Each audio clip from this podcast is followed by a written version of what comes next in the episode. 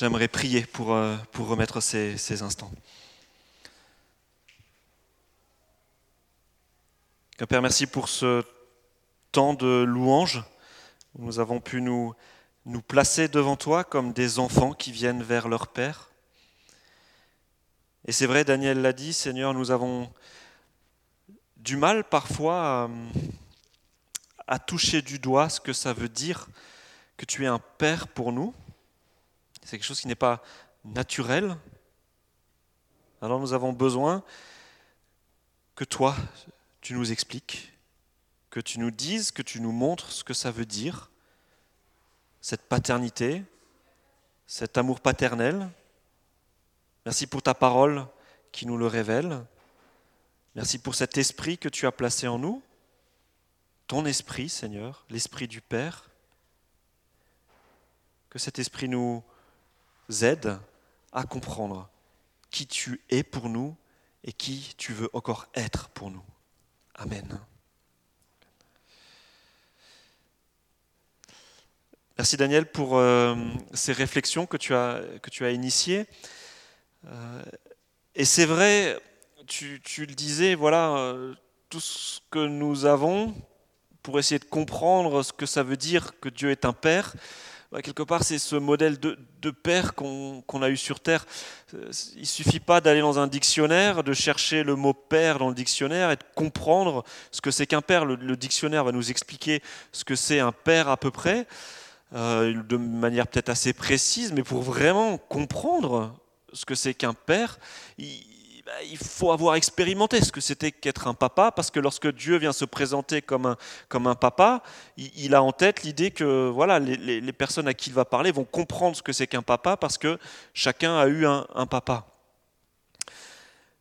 Et Daniel l'a dit, bah voilà, lorsqu'on a eu un bon modèle de père, on arrive à comprendre l'image. On arrive à, à déduire ce que veut dire que Dieu est un père et un Père céleste. Mais lorsqu'on n'a pas eu de papa, certains d'entre nous n'ont pas eu de papa. Et, lorsque le modèle de père était loin d'être exemplaire, lorsque le papa que nous avions à la maison a, a échoué, bah ensuite, comment construire ma relation avec Dieu qui dit qu'il est mon père et qui veut être mon père? Je crois que bah, c'est là que nous avons besoin de, plonger nos yeux dans l'écriture, parce que notre Dieu, comme un Père aimant, n'a pas fait que nous dire qu'il voulait être notre Père, il nous a aussi montré ce que c'était qu'être un Père aimant. Il l'a manifesté au travers de cette relation qu'il a eue avec son peuple, avec son Fils, et tout cela, nous le retrouvons dans l'Écriture. Alors ce matin, j'aimerais dans la continuité de ce que Daniel a dit, regarder dans l'écriture de manière un peu globale ce que ça veut dire pour Dieu lorsqu'il vient vers nous en se présentant comme notre Père. Qu'est-ce que ça veut dire? Qu'est-ce que ça veut dire? Alors, bah, tout comme Daniel, moi, je, je vais prendre le même point de départ le début de, la Bible, et, dans le début de la Bible, dès le livre de la Genèse, Dieu se présente comme le Créateur. Dieu est celui qui crée toute chose, Dieu est celui qui nous a créés, et alors on peut légitimement se poser la question, mais du coup quand, Dieu dit qu'il est notre Père, est-ce qu'il est simplement en train de dire qu'il est notre Créateur? Est-ce qu'il nous a simplement créés? Euh, on, l'a souvent, on l'entend souvent. Hein, voilà, on a tous le même père, le même créateur. Du coup, on est tous frères et, et, et ainsi de suite. Donc Dieu serait le père de tous les hommes parce qu'il a créé. Et comme on a le même créateur, alors on est tous des frères et des sœurs, et, on a le, cœur qui se gonfle de joie, et on a envie de nous tenir la main et de faire une ronde autour de, la terre. Hein. Parfois on a un petit peu ce, ce, cette idée-là en tête. Euh, voilà, Dieu est le créateur, le Père, on a tous ce même Père aux quatre coins de la terre, on est tous des enfants de Dieu. On a tous l'impression d'avoir un petit côté divin parce qu'on serait tous le, le, les enfants du Créateur. C'est vrai que c'est beau, on, a envie de se tenir la main et de faire une, ronde autour de, la Terre hein, quand on voit euh, l'état de, la Terre aujourd'hui. Mais, le problème, c'est que si Dieu est bien le Créateur, jamais dans la Bible, il n'appelle les hommes et les femmes ses enfants seulement parce qu'il les a créés. cette question de création, ça ne suffit pas à remplir le sens de ce mot père. Parce que quand on regarde ce que c'est qu'un père, à la base, le père, c'est celui qui engendre. OK? Ou alors, celui qui adopte. La personne qui engendre ou qui adopte devient père.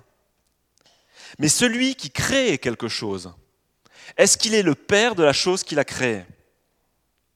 Un père, c'est un humain qui engendre un humain ou un humain qui adopte un humain. Je ne peux pas adopter une voiture. Je ne peux pas engendrer un arbre. On se rend compte qu'il y a un problème de nature en fait entre moi et la chose ou l'être, s'il s'agit d'un chat ou d'un chien, que je vais euh, accueillir à la maison. Ce que je vais créer sera de nature totalement différente de moi-même. Alors, c'est vrai qu'on on dit souvent que Steve Jobs est le père de l'iPhone. On dit que Tim Berners-Lee est le père de l'Internet. On dit que Richard Stallman est le père des logiciels libres. On dit que le moine bénédictin, frère Adam, est le père de la variété d'abeilles Buckfast. Mais Steve Jobs et l'iPhone n'ont rien en commun au niveau génétique. On est d'accord. Ni même relationnel. Tim Berners-Lee n'est pas un réseau. Richard Stallman n'est pas une sorte de bout de code euh, informatique avec une barbe. Et, le frère Adam, dont on dit qu'il est le père de cette variété d'abeilles particulière, bah, ce n'est pas une abeille. Ce sont des façons de parler. Lorsqu'on dit qu'on est le père d'une invention, on comprend bien qu'il y a là une image pour nous dire que nous avons créé quelque chose, mais on comprend aussi que, à part cette relation de, de, création, ce brevet qu'on a pu poser sur, sur la chose qu'on a, qu'on a créée, voilà, on ne peut pas parler de, réelle paternité, c'est une sorte d'image. Alors c'est vrai, Dieu est créateur. Et il prend soin de ses créatures. Mais ces créatures ne sont pas ses enfants. Dieu, les chevreuils ne sont pas des enfants de Dieu. Les poissons ne sont pas des enfants de Dieu. Ce n'est pas parce que Dieu a créé tout cela que, que sa création serait enfant de Dieu. L'homme appartient à Dieu en tant que créature, c'est vrai. L'être humain a une place particulière dans la création. C'est vrai, je vous ai dit, un chevreuil n'est pas enfant de Dieu. Vous allez me dire, mais Mathieu, mais les êtres humains ont une, relation particulière avec Dieu. Et c'est vrai, les êtres humains ont une relation particulière avec Dieu. Dieu nous dit qu'il nous a créés en image de lui. Dieu, lorsqu'il crée la terre et le ciel, il vient trouver l'homme qu'il considère comme le sommet de sa création pour lui confier une, euh, responsabilité particulière dans la création. Mais même avec cette relation, avec cette, place particulière que nous pouvons avoir dans la création, cela ne va pas nous faire de manière pleine des enfants de Dieu. Ça ne fait pas des êtres humains des enfants de Dieu. Et si on peut dire que les êtres humains sont frères, ce n'est pas parce que Dieu serait leur père à tous, mais c'est parce que nous partageons tous la même nature humaine. Vous comprenez? Dieu et l'humanité, nous avons deux natures totalement différentes. Dieu est Dieu, les êtres humains sont des êtres humains. Au sein de l'espèce humaine, nous avons une même humanité, nous sommes frères en humanité, mais cette relation de, Dieu à créature, eh bien celle-là, il faut la comprendre. Et on ne peut pas dire que Dieu, limiter l'image de Dieu Père à la question de la création. Il y a quelque chose de plus. Il y a quelque chose de plus. Dans quel sens Dieu est-il ce Père complet? Et pas simplement le Créateur, l'inventeur. Si on voulait poser la question autrement, à partir de quand est-ce que Dieu a commencé à être Père? Alors a priori, Dieu a été Père de toute éternité, hein, parce que Dieu a toujours été le Père de Jésus-Christ. Mais par rapport à nous, quand Dieu a-t-il commencé à être Père au sens plein envers nous? À partir de quand se présente-t-il devant les humains comme leur Père en les encourageant à être ses enfants? Ça remonte à quand cette histoire? Ça remonte à quand? Eh bien, dans la Bible, on se rend compte que quand Dieu vient se présenter comme Père chez quelqu'un, il n'y a pas la simple relation de, créateur à créature, il y a une relation qui porte beaucoup plus loin, une relation d'alliance. Et c'est pour ça que dans la Bible, Dieu vient se présenter devant le peuple d'Israël. Et lorsque Dieu se présente vers le peuple d'Israël, là, ça commence vraiment à prendre du sens, cette histoire de paternité entre Dieu et, et des personnes.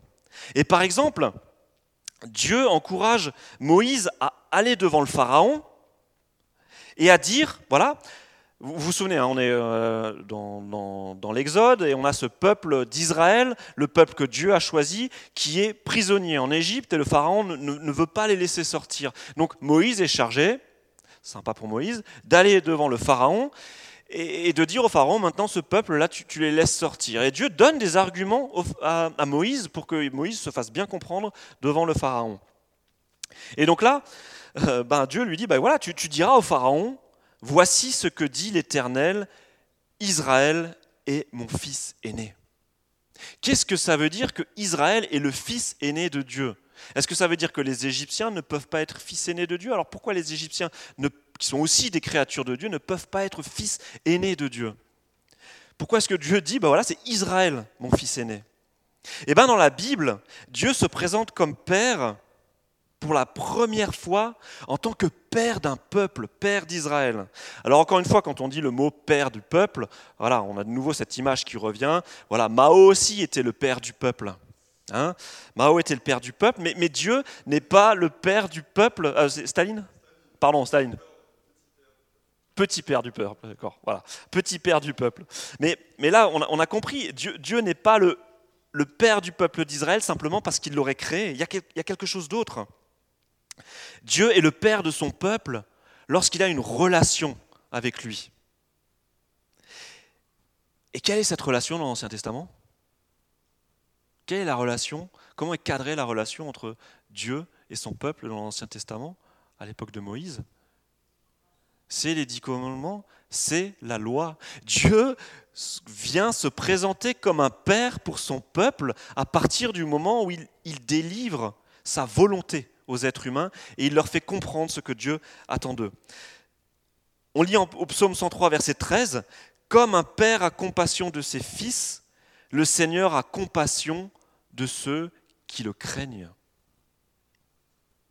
Et là, Malachie nous dit, n'avons-nous pas tous un seul Père? N'est-ce pas un seul Dieu qui nous a créés? Pourquoi donc nous trahissons-nous les uns les autres en profanant l'alliance de nos pères? À chaque fois qu'on parle de relation de paternité entre Dieu et le peuple, il y a toujours l'alliance en arrière-plan. Et la relation entre Dieu, Père de son peuple d'Israël, elle est construite autour du respect des commandements divins. Israël est lié à Dieu par la loi. Et le peuple, au mont Sinaï, s'est engagé à rentrer dans une relation de père à fils, une relation qui peut être résumé dans, ses propos, si tu obéis, alors je vais prendre soin de toi. C'est vrai que c'est un petit peu abrupt dit comme ça, mais il y a quelque chose qui rappelle la relation père-fils. En tant que père, Dieu vient trouver Israël et lui dit, je vais prendre soin de toi comme un père prend soin de son fils. Un père qui va s'approcher de ses enfants pour lui fournir ce dont ils ont besoin, pour prendre soin d'eux. Et de ce côté, le fils eh ben, va respecter son père, va lui faire confiance et va suivre ses conseils. Dieu est le Père du peuple d'Israël et son peuple est son fils tant qu'il reste dans ce cadre de relation d'alliance, de relation de paternité-filiation. Qu'est-ce que ça veut dire pour moi?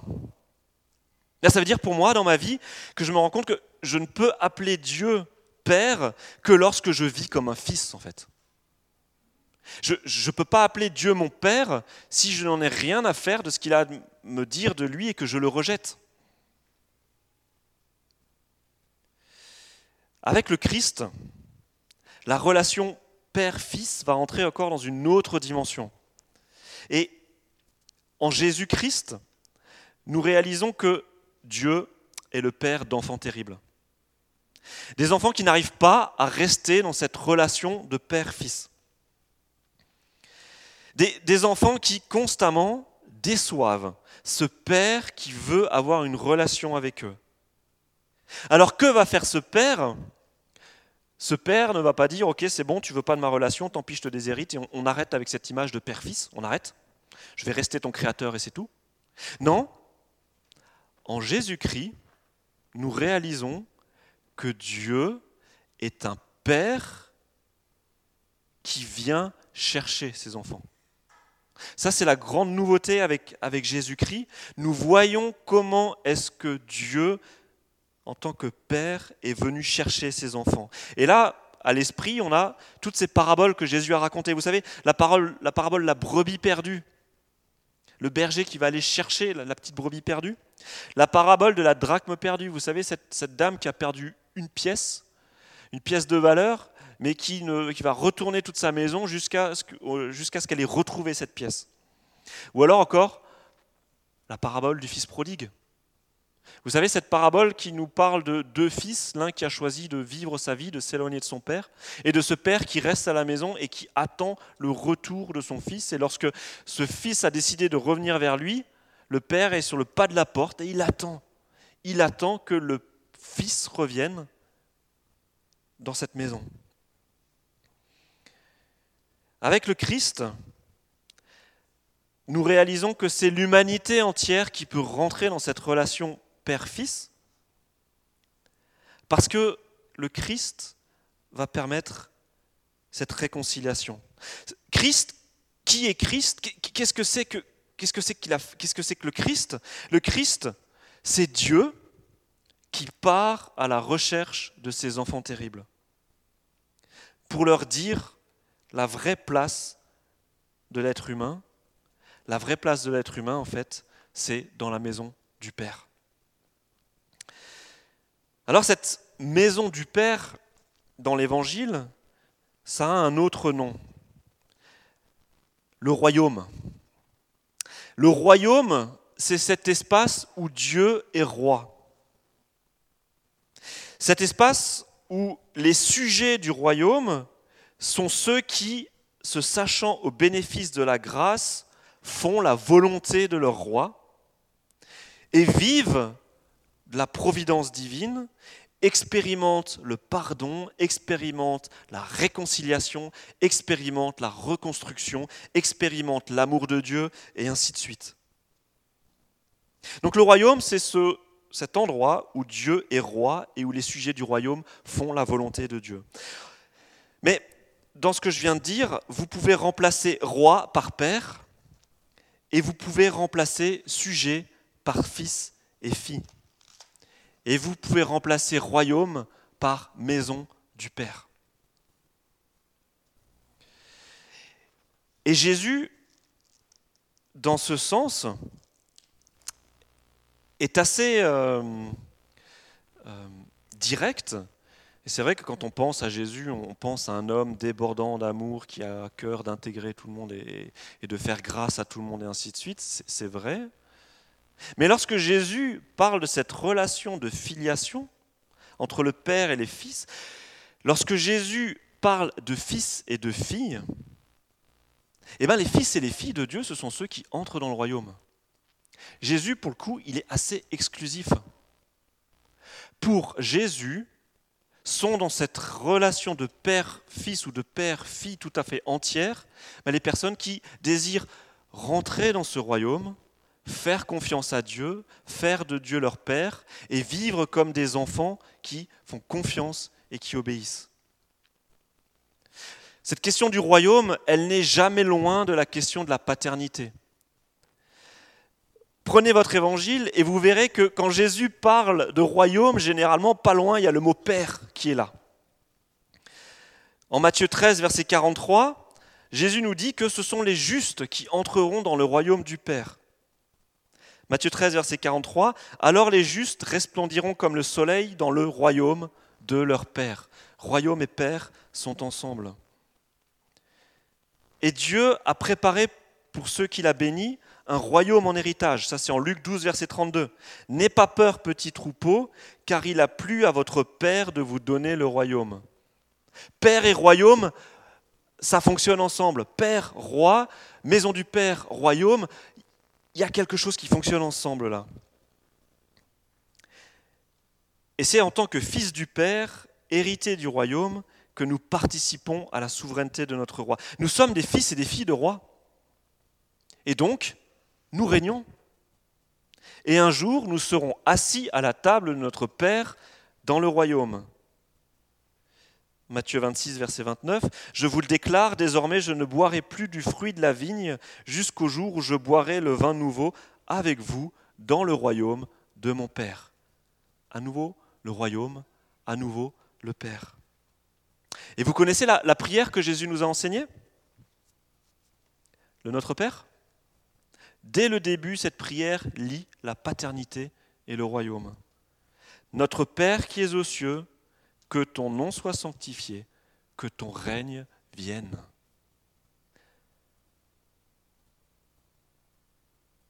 Ceux qui sont fils et filles, ce sont ceux qui acceptent de rentrer dans ce royaume. De venir régner avec le Père.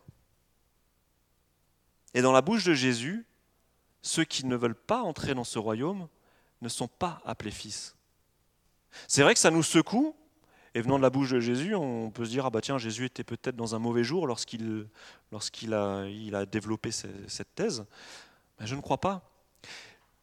Jésus, c'est Dieu qui vient trouver les êtres humains pour en faire des fils et des filles. Et ceux qui ne veulent pas entrer dans cette relation de confiance et d'obéissance, dans la bouche de Jésus, ne peuvent pas être appelés fils et filles. Ça, ça fait dire à, un théologien comme Emmanuel Lade que Dieu cherche les hommes non pas parce qu'il est leur père, mais parce qu'il voudrait devenir leur père. Il ne faut pas confondre bonté de Dieu envers toute sa création et paternité de Dieu. Dieu est bon envers tous les êtres humains. Dieu aime les êtres humains, il les a créés et chaque jour il pourvoit à chacun des êtres humains ce dont chacun a besoin. Ça c'est la bonté de Dieu envers tous les êtres humains. De manière indistincte, Dieu nous aime chacun. Mais nous réalisons avec l'Évangile que Dieu est le Père de ceux qui répondent à son amour divin, qui les cherchent et qui se soumettent à son royaume. Dans l'Ancien Testament, le peuple de Dieu, appelé fils de Dieu, reste dans l'alliance. C'est leur désir. C'est ce que Dieu attend de ses enfants. Dans le Nouveau Testament, ceux qui entrent dans le royaume en suivant Christ sont appelés fils et filles du Très-Haut. Alors pourquoi est-ce que j'insiste là-dessus? Ce n'est pas pour faire la distinction entre les méchants et les gentils, hein, ceux qui ont Dieu pour père et ceux qui n'ont pas Dieu pour père mais c'est pour rendre du sens à cette paternité. L'enfant de Dieu, ce n'est pas simplement celui qui s'est fait créer par Dieu et qui aurait peut-être un peu à subir ce Père qui est au ciel. Et comme ce Père qui est au ciel l'a créé, alors du coup, il sent tout le temps qu'il y a ce regard de ce Père céleste sur lui qui pèse, ce Père céleste qui est en train de tout le temps lui dire, tu es mon, tu es mon fils, tu es mon fils parce que je t'ai créé, tu es mon fils parce que je t'ai créé, alors tu vas obéir, et ainsi de suite. Euh, non, rendre du sens à cette paternité. L'enfant de Dieu, c'est celui qui s'est laissé trouver par Dieu. C'est celui qui s'est laissé réconcilier par son Père. C'est celui qui entre dans une relation de confiance et d'obéissance. Jean 1, Jean, il est fort hein, pour nous parler de cette relation entre le Père et le Fils, parce que Jean, j'ai vraiment l'impression que pendant toute cette vie qu'il a passée à côté du Christ et pendant toute cette vie qu'il a ensuite eue alors que le Christ était monté vers le Père, je crois que Jean, il n'a cessé de méditer à cette relation entre le Père et le Fils.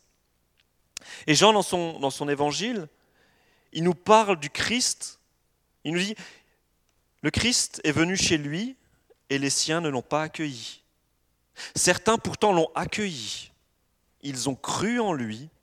À tout cela, il a accordé le privilège de devenir enfant de Dieu. Ce n'est pas par une naissance naturelle, ni sous l'impulsion d'un désir, ou encore par la volonté d'un homme qu'ils le sont devenus, mais c'est de Dieu qu'ils sont nés. Jésus est venu pour que nous puissions vivre cette nouvelle naissance, une nouvelle naissance qui fait de nous pleinement des enfants de Dieu. Et puis Jean, plus tard, lorsqu'il va écrire ses, lettres, en 1 Jean verset 3, 1, il nous dit, Voyez combien le Père nous aime.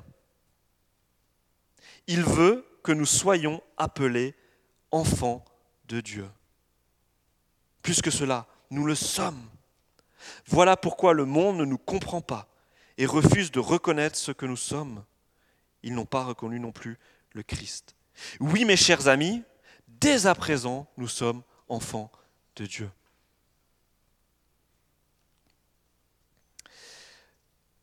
Alors voilà, vous l'avez compris, cette relation de, paternité que Dieu veut avoir avec nous, c'est une relation qui est fondée sur la confiance et sur l'obéissance. Et c'est une, une relation qui ne se limite pas au simple mot. Dieu est venu en Christ, il nous a donné le pouvoir d'être enfant de Dieu et Dieu a mis le paquet pour que cette relation père-fils, père-fille puisse être scellée, sécurisée. Et qu'est-ce qu'il a fait? Eh bien, Dieu dit qu'il nous a adoptés officiellement. Il nous a adoptés officiellement. Éphésiens 1, verset 5, il s'était proposé à l'avance, dans son plan, de nous adopter par amour comme ses propres enfants par Jésus-Christ Tel a été son dessein bienveillant, telle sa volonté. Un enfant de Dieu, qu'est-ce que c'est? C'est une créature de Dieu qui a pu devenir enfant de Dieu grâce à son amour, mais grâce à la mort de Christ. Et cette adoption, Dieu ne s'est pas limité à ça. Il a voulu le sceller. Dieu a voulu cheviller en nous cette relation de père à fils, de père à fille. Et ça, c'est le texte que, que, Daniel nous a lu en Romains 8 tout à l'heure, et des textes qui nous disent que Dieu est venu implanter en nous son propre esprit. Je vous l'ai dit tout à l'heure, il, il est important de ne pas se tromper lorsque nous comprenons que nous sommes dans cette relation de créature à créateur, il faut bien réaliser que nous ne sommes pas de la même nature que Dieu. Nous sommes fondamentalement différents. Il est Dieu, nous sommes des êtres humains. Mais lorsque nous devenons enfants de Dieu, alors il se produit quelque chose d'assez incroyable. Nous ne devenons pas Dieu, mais Dieu vient vivre en nous. Nous avons l'Esprit de Dieu en nous, l'Esprit du Fils, l'Esprit de Dieu qui est là et qui nous aide à vivre cette relation. Nous sommes de nouvelles créatures, il se passe quelque chose de nouveau, nous rentrons dans une famille, nous recevons une nouvelle carte d'identité, nous changeons, nous devenons quelque chose d'autre, nous restons humains, mais nous devenons enfants de Dieu avec ces documents officiels d'adoption et avec cet esprit qui vient vivre en nous. Et ça c'est incroyable. Ça ne fait pas de nous des dieux, mais nous faisons partie de la famille. Et ça, c'est dingue. Alors j'arrive à, la conclusion. Et moi, moi ça m'intéresse vraiment là de, voilà, de, après cet effort de, compréhension de, ce que ça veut dire lorsque Dieu, dans la Bible, vient se présenter comme, comme Père et, et, vient me dire que je suis son Fils, si j'entre dans cette relation avec lui, moi j'ai envie de comprendre qu'est-ce que ça change pour moi concrètement. Parce que je crois que bah, nous sommes un peu habitués à appeler Dieu notre Père. Ça fait partie de, notre jargon. Dieu est notre Père, le Christ est notre frère, et nos vies sont temples du Saint-Esprit. Ça, on le chante, on le dit, on le répète. Mais est-ce que ça veut encore dire quelque chose pour nous? Est-ce que nous nous rendons compte que c'est juste incroyable? Est-ce qu'on se rend compte que c'est l'esprit du Dieu créateur qui habite dans nos vies? Mais je sais pas, essayez de dire ça à quelqu'un dans votre boulot, mais il va vous prendre pour un taré. Nous, on ne se rend même plus compte que c'est incroyable. Et il ne faut pas que ça, ça lisse, que, ça, que quelque part ça, ça éteigne cette chose incroyable. C'est incroyable. Nous avons Dieu qui habite en nous. Est-ce qu'on se laisse encore surprendre par le fait que Christ, Dieu le Fils, s'est fait notre frère Là aussi, on va au boulot, on dit, voilà, moi je crois que je suis le frère de Jésus-Christ. Nous, là, tous ensemble, ça nous fait peut-être plus rien, on trouve ça normal, à force de le dire et de le répéter, mais c'est juste incroyable. Dieu le Fils est notre frère. Et la Bible nous dit même dans l'Épître aux Hébreux qu'il n'a pas honte d'être appelé notre frère. Jésus-Christ est notre grand frère. Est-ce qu'on se rend compte encore que le grand Dieu de la création s'est fait notre Père? Parce que je, crois que là, il y, a quelque chose de, fondamentalement euh, euh, clivant, comme diraient les hommes politiques. Voilà. Mais euh, hier soir, Mireille, tu nous, as lu un petit peu le témoignage de vie de, Sylvie, et, tu disais que Sylvie, à une époque, elle était consciente qu'il y avait un, créateur, euh, une idée de ce créateur, quelque chose qui était fondamentalement bon, et ainsi de suite. Et là, on pourrait dire, voilà, chrétien, New Age, machin, on peut être tous d'accord. Hein. Il, y a, ce Dieu créateur, machin, qui est l'origine, la source de, tout le monde, ainsi de suite. Mais à partir du moment où on dit que ce Dieu créateur est devenu notre Père, c'est là qu'il se passe quelque chose. Est-ce que nous nous rendons encore compte que notre Père, c'est le grand Dieu créateur? Allez dire ça à un collègue de boulot. Il va vous prendre pour un mégalo.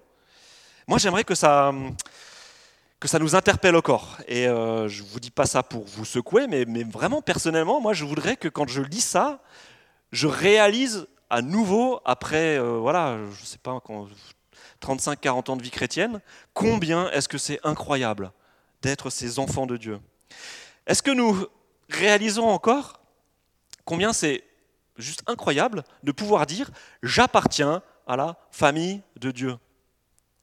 Parfois, les mots, à force de les utiliser, ils s'usent. Et les expressions, pareil, à force de les utiliser, elles s'usent. Mais c'est dommage, il ne faut pas laisser, s'user ces, expressions. Méditons, méditons ces, ces phrases. Nous sommes de la famille de Dieu, si nous avons décidé d'entrer dans cette famille. je continue dire que nous sommes des citoyens du royaume, que nous sommes des princes et des princesses, parce que nous sommes des fils du boss, des fils du patron, des fils du roi et des filles. Nous sommes des enfants de roi. Vous voyez, on peut aligner comme ça toutes ces expressions et on se rend compte en fait que c'est juste incroyable. L'image que Dieu a de nous, ce qu'il a fait de nous. Et cette filiation va nous donner une valeur infinie. Dieu comme Père, ça a des conséquences. Ça nous donne une valeur ultime, ça fait de nous des frères, ça nous dit que Dieu veut entrer en relation avec nous et pas n'importe quelle relation.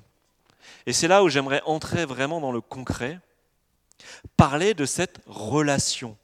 Parce que si Dieu se décrit notre Père, encore une fois, je vous l'ai dit, c'est pas simplement pour étaler des concept philosophique sur le lien entre le créateur et la créature et ainsi de suite. Si Dieu vient se présenter comme notre Père, c'est pour nous dire qu'il veut avoir une relation avec nous. Vous comprenez? Une relation. Il veut qu'il se passe quelque chose. Et Daniel nous l'a dit. Jésus, lui, il voulait aussi un petit peu secouer ses disciples et leur faire comprendre ce que ça voulait dire que d'être enfant de Dieu. Et Jésus, il secoue ses disciples en leur disant, bah, ce Père que vous avez au ciel, appelez-le Abba. Appelez-le Papa. Et Jésus, lorsqu'il s'adresse à son Père, il n'hésite pas à l'appeler Papa. on, a perdu un petit peu de nouveau, les, mots quand on les utilise, ils s'usent. Mais papa, qu'est-ce que c'est? C'est un petit diminutif, c'est un nom gentil pour père. D'accord? En gros, lorsque le père est un petit peu quelqu'un d'éloigné, ainsi de suite, on va l'appeler père. Mais lorsque c'est quelqu'un avec qui on est proche, on a envie de l'appeler papa. Maintenant, on appelle tout le monde papa. Donc on a un petit peu perdu la force de ce mot-là. Alors disons que là, Jésus, il est en train de dire, appelez Dieu papounet. Abba, c'est papounet en fait. Et les Juifs, quand ils entendent Jésus dire euh, qu'il faut appeler Dieu Abba, ils sont en train de dire, non mais tu crois que Jésus, on ne parle pas de Dieu comme ça, quoi? Et Jésus dit, mais n'ayez pas peur, n'ayez pas peur d'appeler votre Père céleste papounet. Pour en faire un Dieu mielleux, mièvre, et ainsi de suite, mais pour vous rendre compte que ce Père céleste qui est là-haut, il veut avoir une relation, mais comme un vrai Père, comme un Père avec son Fils, avec sa fille. Aucun juif du temps de Jésus ne s'adressait à Dieu en l'appelant Abba. Aucun. Ça, c'est Jésus qui l'a inventé. C'est beaucoup trop intime, c'est irrespectueux. Mais Jésus parle à Dieu comme un enfant parle à son Père. Et il encourage les disciples à ne pas se poser de questions. Lorsque je me présente devant Dieu, je passe en mode j'ai une personne fondamentalement bienveillante en face de moi, qui a tout fait pour que je puisse avoir cette relation, qui est là les bras grands ouverts et qui m'attend, qui veut simplement que je vienne devant lui, que je lui ouvre mon cœur et que j'ai cette relation toute simple, toute limpide. Et Jésus, il, va cache parce qu'il dit, mais euh, ok, d'accord, vous avez le droit d'appeler votre Dieu papounet, vous avez le droit d'appeler Dieu papa, mais vous n'allez appeler personne d'autre comme ça. Et ça, c'est en Matthieu 23, verset 9. Il dit Ne donnez pas non plus à quelqu'un ici-bas le titre de Père ou Abba, car pour vous, il n'y a qu'un seul Père, le Père céleste. Jésus, là, il vient nous dire voilà, cette relation particulière que vous pouvez avoir avec votre Père céleste, n'essayez pas de la, développer avec, euh, je ne sais pas, le responsable d'une institution et ainsi de suite. Il n'y a que avec votre Père céleste que vous pouvez l'avoir. Ce mot Abba doit être réservé à Dieu. Ce mot en dit long sur la relation d'intimité que Jésus encourage à avoir avec Dieu. Alors c'est vrai, ça reste un mot, mais derrière ce mot, il y a, une puissance. C'est incroyable. Jésus qui nous dit appeler le grand créateur du ciel et de la terre, Abba ou Papounet, ou... mais c'est dingue. Notre Dieu n'est pas que le Dieu créateur. Notre Dieu n'est pas que le Dieu roi. Notre Dieu n'est pas que le Dieu juge. Notre Dieu n'est pas que le Dieu sauveur. Il est le Dieu papa. Celui avec qui nous sommes encouragés à avoir une relation d'intimité et de confiance. Au-delà de la simple religion, euh, au-delà de la simple relation d'adoration religieuse. Hein. Parfois, on peut, on appeler Dieu Père et, de l'appeler Père, ça donne une sorte de, voile, de religiosité sur nos prières et ainsi de suite. Mais, ce n'est pas ça qui intéresse Dieu. Ce qui l'intéresse, Dieu, c'est qu'il y ait du sens dans cette relation. Et je crois que vous savez, ces chants-là, le, premier chant qu'on a chanté qui dit euh, bien avant euh, le fondement de la terre, euh, tu rêvais du jour où je pourrais t'aimer. Et là, on a envie de dire, oh là ces cantiques là, ils sont hyper sentimentaux. Est-ce qu'on n'est pas en train de, de, dévier un petit peu la foi chrétienne? Dieu, c'est quand même le Dieu créateur et ainsi de suite. Qu'est-ce que c'est que cet étalage de sentiments? Et bah justement, je crois que Dieu veut qu'il y ait ces sentiments qui passent dans la relation entre le, père et les enfants. On pourrait se dire, oui, mais, tout ça, là, Mathieu est en train de, nous encourager à avoir cet accès facile au père et cette relation directe avec le père comme avec un, un, père terrestre, parce que voilà, nous sommes dans une époque où on encourage les papas à avoir, prendre plus de place dans l'éducation de leurs enfants. Hein. Mathieu, tu es en train de nous encourager à ça, mais c'est simplement parce que tu es un papa du 21e siècle. Et les papas du 21e siècle, on leur dit, il faut aussi changer les couches de vos enfants, il faut aussi donner le bain un petit peu, il faut aussi un petit peu occuper le rôle de la mère dans la relation avec l'enfant, il faut aussi aller les chercher les à l'école, il faut aussi les écouter, il faut leur donner le goûter, ainsi de suite. Et donc Mathieu, en tant que papa du 21e siècle, tu es en train d'essayer de calquer sur le Dieu de la Bible cette image du papa du 21e siècle. Est-ce que c'est vrai? Eh bien, je ne crois pas. Je, crois qu'au XXIe siècle, on est peut-être juste en train de, redécouvrir ce que c'est que être un papa. Je, crois que voilà, les, papas du XXIe siècle sont pas plus parfaits que les papas du XXe siècle, il n'y a pas de souci, c'est pas ce que je suis en train de dire. Hein. Je, le confesse, il n'y a pas de souci. Mais je crois que si vous voulez être un papa proche de vos enfants, et eh bien regardez la, relation que Dieu veut avoir avec, avec nous. De là va pouvoir découler. Ça va nous aider en tant que, en tant que papa aussi, pour, pour nous aider à, à vivre une relation juste et proche de nos enfants. Nous ne sommes pas en train d'essayer de, de coller sur Dieu l'image idéale du Père du XXIe siècle.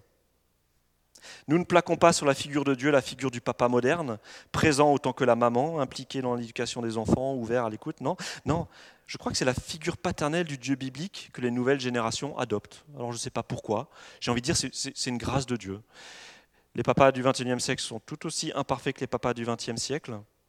Mais on voit lorsque Jésus nous encourage et nous dit, mais voilà, ce grand papa céleste, allez-y, appelez-le papa. Lorsque nous voyons la relation que, que Jésus a avec son Père, il y a de quoi s'en inspirer.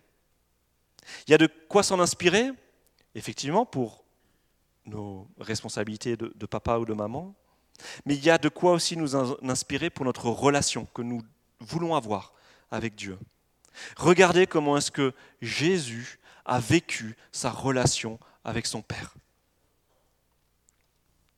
On est bien au-delà d'une simple relation religieuse. C'est une relation familiale. C'est une relation intime et de confiance. Alors, prenons nos évangiles et regardons cette relation que Christ a eue avec son papounet céleste et que nous puissions ouvrir nos cœurs à ce Père et entrer dans cette relation. Alors on va écouter un petit, interlude et je vais juste projeter quelques, quelques questions derrière pour poursuivre votre réflexion. Et pendant que nous entendons ces quelques notes de piano, nous pourrons nous, nous poser les questions suivantes, continuer la, la, réflexion, la réflexion que nous avons entamée avec Daniel tout à l'heure pendant ce temps de silence. Quel type de relation est-ce que j'entretiens actuellement avec Dieu? Religieuse ou familiale? Est-ce que j'arrive à l'appeler papa? Et quel type de père est-il pour moi? Et à ce papa, qu'est-ce que j'ose lui confier et qu'est-ce que je n'ose pas lui confier? Je vous encourage à emmener avec vous ces questions, à y penser maintenant et à y penser encore cette, cette semaine. Amen.